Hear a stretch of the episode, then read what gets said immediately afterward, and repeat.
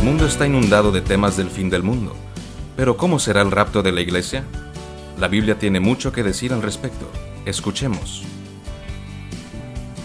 Esta pregunta surgió de una madre soltera que vive sola con su hija. Su preocupación es que le enseñaron que el día del rapto una sería tomada y la otra dejada. Y al no saber si su hija pudiera ser dejada atrás, ella estaba muy consternada. Antes que nada quiero decir que las falsas enseñanzas tienen la peculiaridad de provocar ansiedad, temor, inseguridad y todo este tipo de emociones.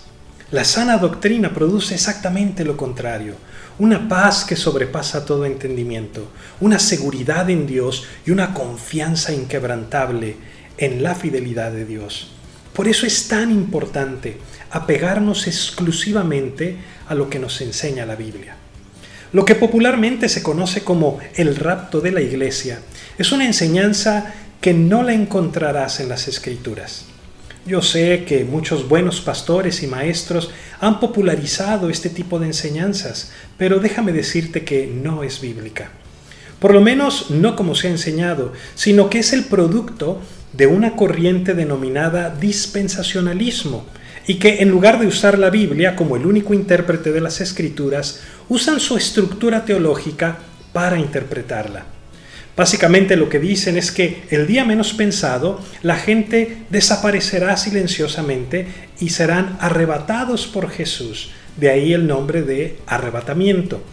Serán arrebatados para llevar a los creyentes al cielo mientras viene un tiempo de gran tribulación sobre la tierra, luego del cual será entonces la segunda venida de Cristo. Esta idea surgió hace menos de 200 años y fue popularizada por la primera Biblia de estudio norteamericana, conocida como la Biblia de referencia Scofield, cuyas notas son completamente dispensacionalistas. Antes de esto, ninguno de los padres de la Iglesia, ni los grandes teólogos de la antigüedad, sostuvieron enseñanzas del rapto secreto de la Iglesia. Pero entonces, ¿qué es lo que la Biblia enseña verdaderamente? Bueno, lo que la Biblia nos dice es que el Señor Jesucristo regresará a la tierra una segunda vez. Y es en esa segunda venida de Jesús en la que todos los creyentes, no solamente algunos, sino todos los creyentes resucitarán y seremos levantados para recibir al Señor en el aire, quien vendrá a reinar sobre la tierra con todos sus hijos. Por cierto que no será un acontecimiento secreto, sino uno de gran fiesta, victoria, con sonidos de trompetas y con gran algarabía. Escucha cómo lo explica 1 de Tesalonicenses 4:15. Dice, por lo cual os decimos esto en palabra del Señor, que nosotros que vivimos, que habremos quedado hasta la venida del Señor, no precederemos a los que durmieron, porque el Señor mismo, con voz de mando, con voz de arcángel y con trompeta de Dios, descenderá del cielo y los muertos en Cristo resucitarán primero. Luego nosotros, los que vivimos, los que hayamos quedado, seremos arrebatados juntamente con ellos en las nubes para recibir al Señor en el aire. Y así estaremos siempre con el Señor.